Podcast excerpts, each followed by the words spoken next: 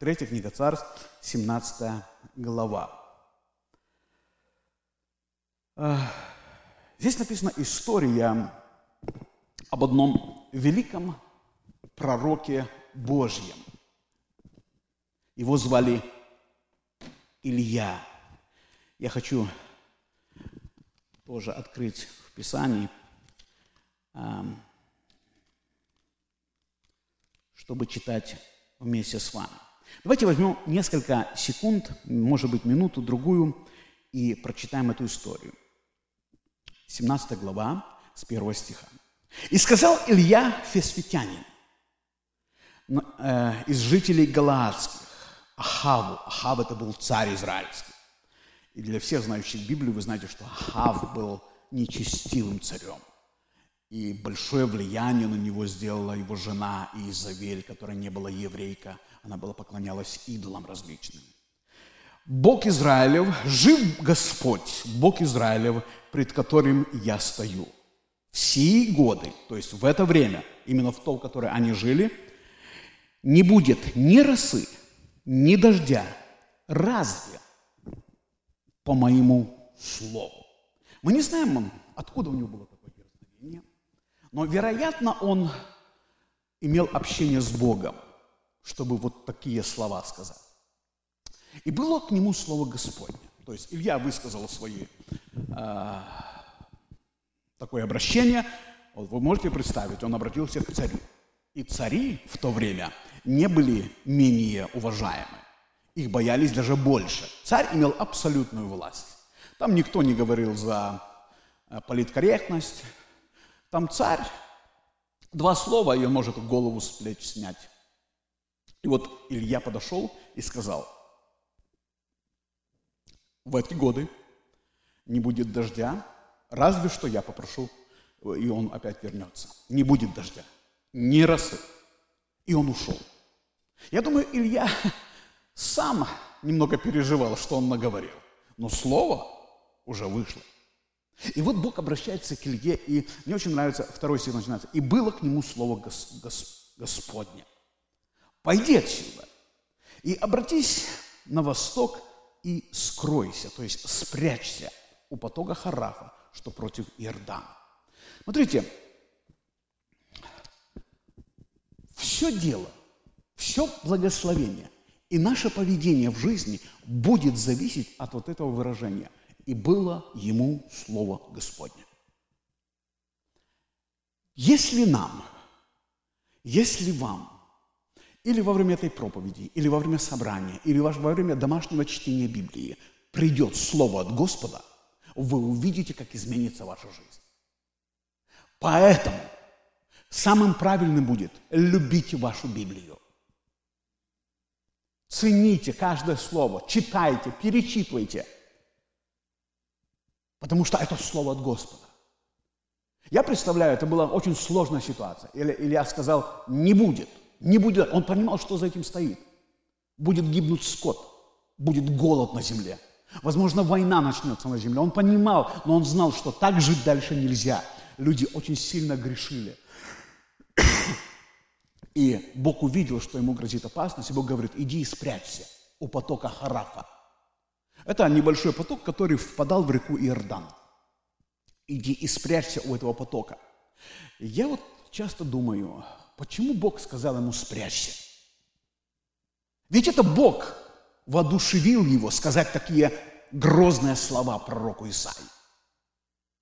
Э, пророку, а, царю Ахаву. Исаия сказал Ахаву. Илья, Илья, Илья, простите, Илья сказал Ахаву. Понимаете, и кажется, если Бог вдохновил, почему Он тебя не хранит? Знаете, в жизни бывает всякое. И в данном случае, вот э, возьмите эту пандемию – очень многие люди выступают, никаких масок, это все ерунда, э, да мы не заболеем, да это все политика. Мы верующие, Бог хранит нас. Друзья мои, это правильно будет. Спрятаться, как Бог сказал Исаии. Иди и спрячься. Тебя будут искать, но ты спрячешься. И я, говорит, повелел там вороном кормить тебя – а из реки ты будешь пить. Если кто-то из вас знает, что вороны – это нечистая пища, их нельзя было есть, с ними нельзя было не иметь никакого дела. Кажется, Господь, как ты мог повелеть нечистым воронам приносить мне пищу? Как? Ведь они нечистые. Друзья мои, у вас есть какое-то понимание или соображение, почему Бог так сделал? Нечистые, нечистые птицы. Ним прикасаться даже нельзя было. И вдруг Бог воспользовался ими для того, чтобы сустейн или поддержать жизнь пророку Ильи. Я одно хочу сказать, друзья мои, что когда Бог захочет благословить вас, Он может благословить вас даже нечестивыми людьми. Люди, которые не любят Бога, не, даже не любят вас. Но Бог может повелеть так, что именно от них может прийти благословение в вашу жизнь. Финансовое или какое-то благословение по работе. Вас, ваш босс может быть нечестивым человеком. Возможно, даже он пойдет в ад. Но Бог может использовать его, чтобы благословить вас. Аминь. Не ищите только добрых, цветных, таких пушистых, э, красивых людей, кто благословил вас. Любой человек, любое обстоятельство. Любое обстоятельство Бог может использовать, чтобы благословить вас. И вот читаем дальше.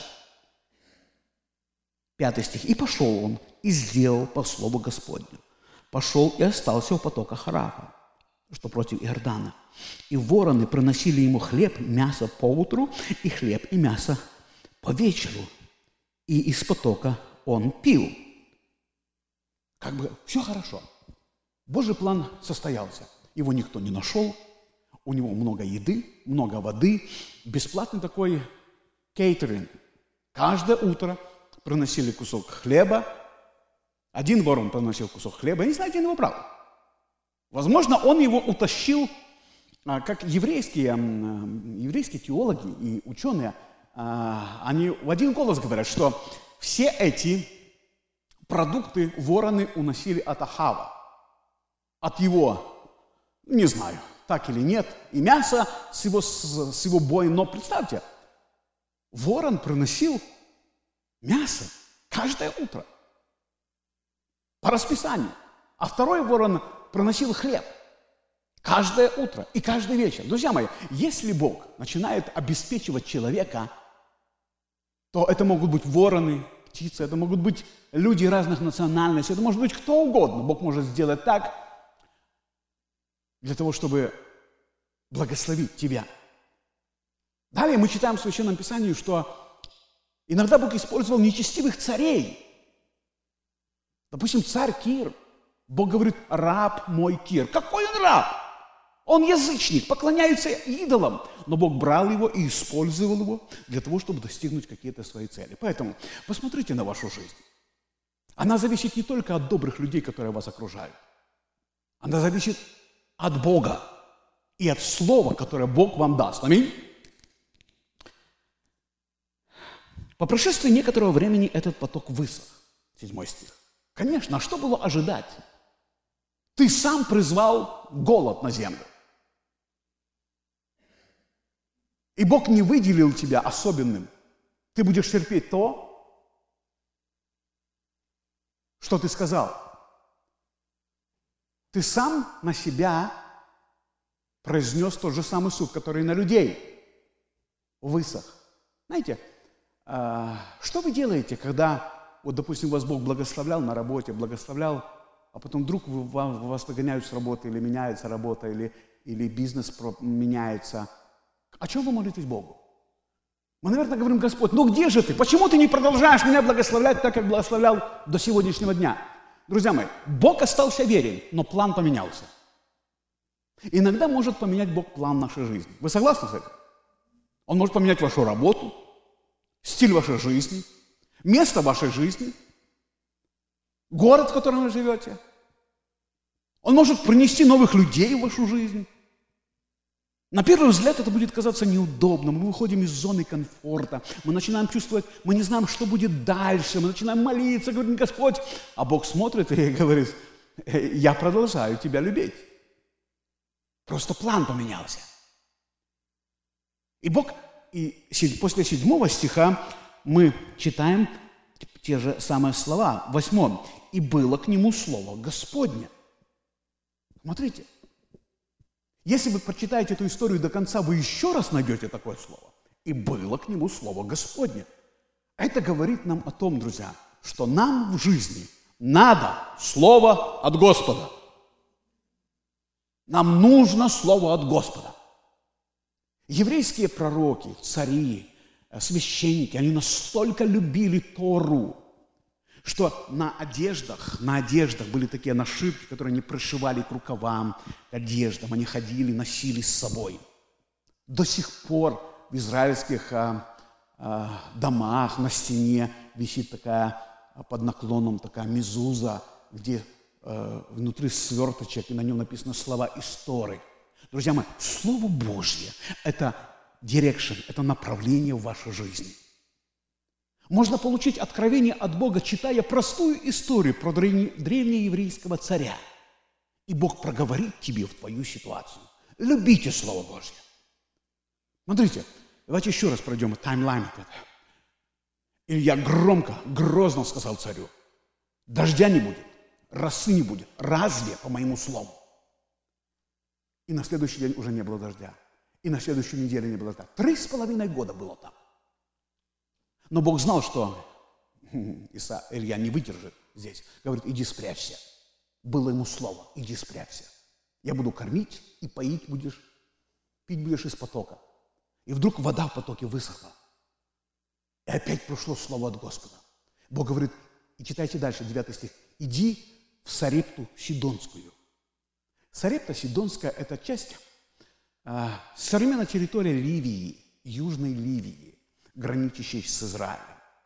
Интересно, что этот город был центром в то время в Израиле, Ливия, вот, центром поклонения Ваалу и Астарте. Этот греховный город. Этот город, из-за которого, можно сказать, Бог навел этот голод на всю территорию за то, что они поклонялись различным богам. Бог говорит, иди в Сарепту Сидонскую – знаете, что бы вы подумали о Боге, если бы Он вас призвал жить в какой-то вот такой нечестивый город? Иди. Но у Бога планы очень интересно. Бог говорит, я повелел женщине, вдове, тебя кормить. Кажется, Господь. Я любил когда-то раньше повторять это слово часто. Скажу вам еще раз. Слава Богу, у Бога все не так, как у людей. Вот за что мне нравится Бог.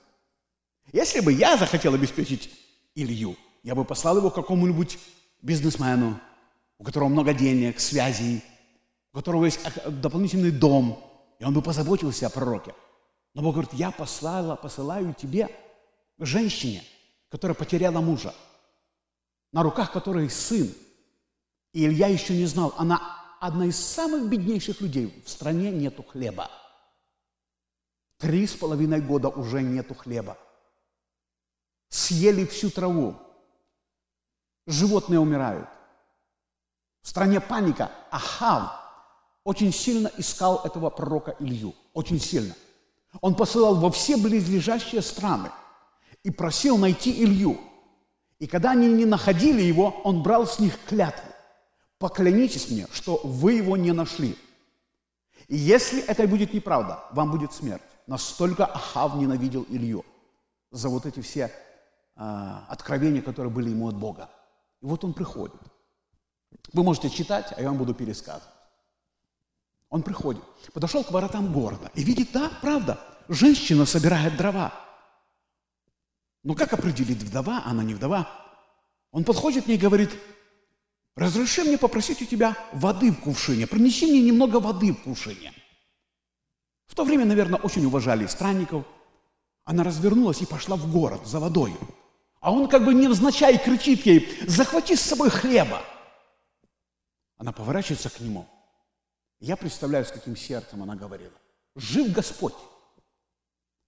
У меня в катке, то есть это такое небольшое деревянное сооружение, где хранили муку, Осталась горсть муки, горсть.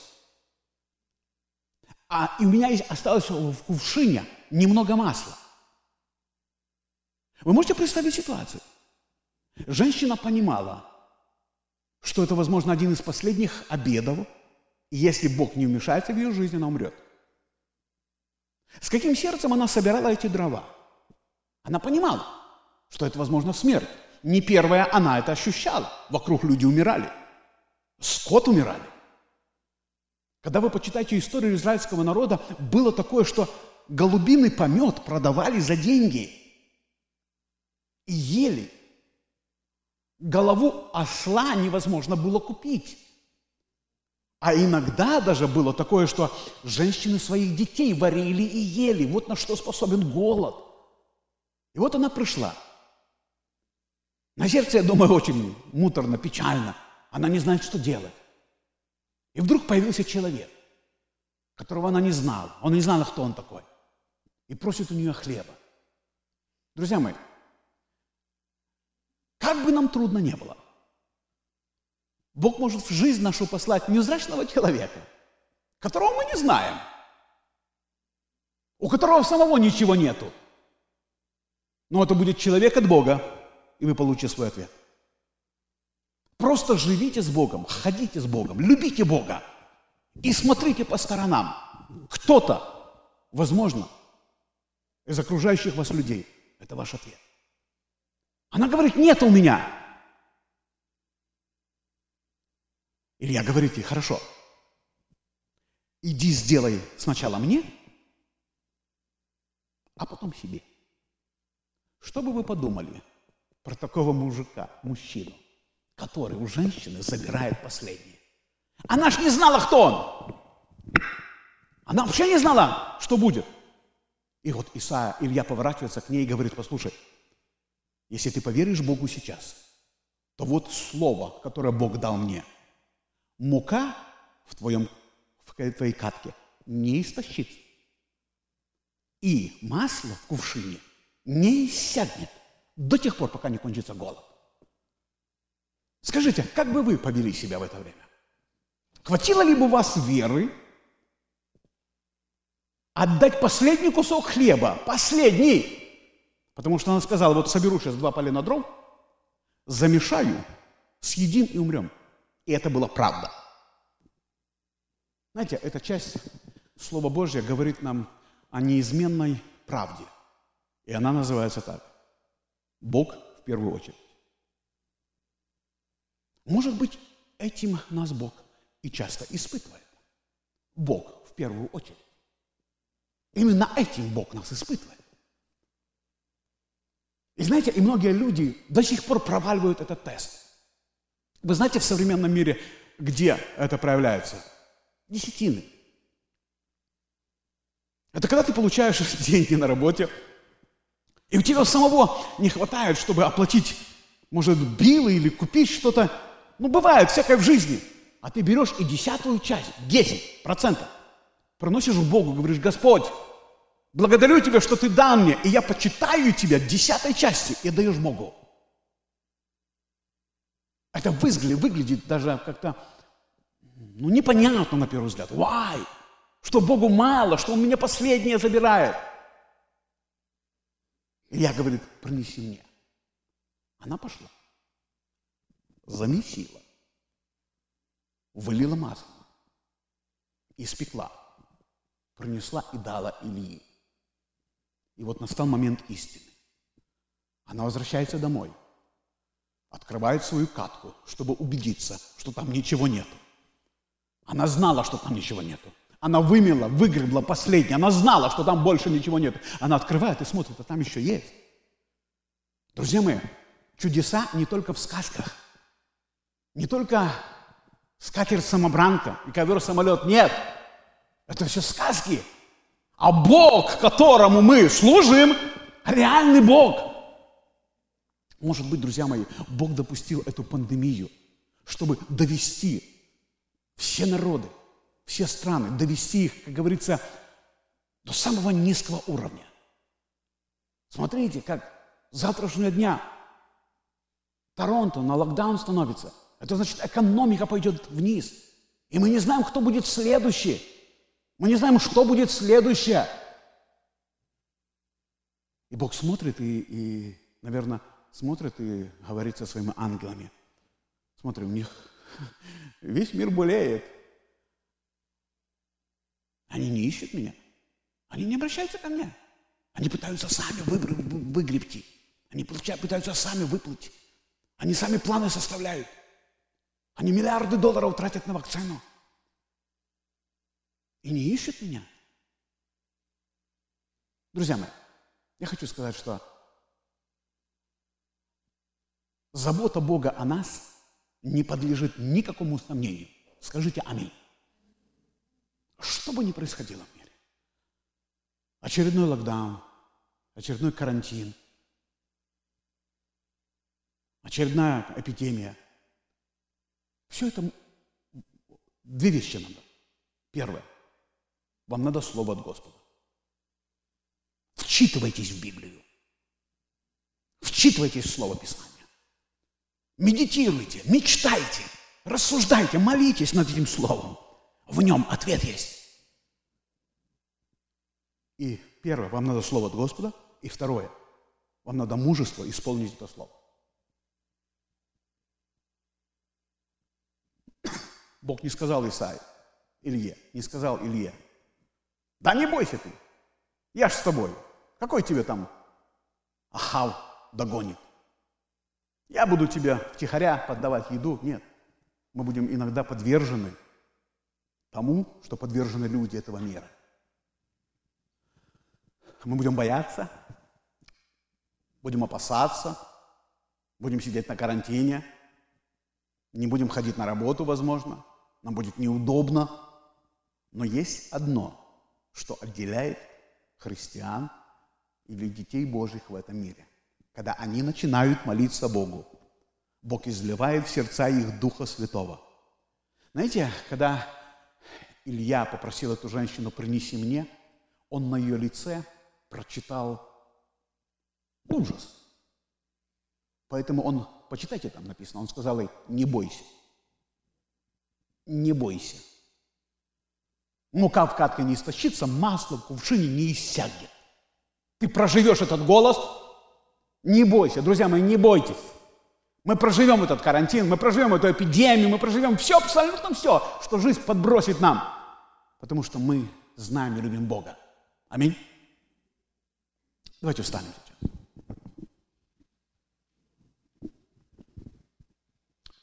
Дорогой Отец.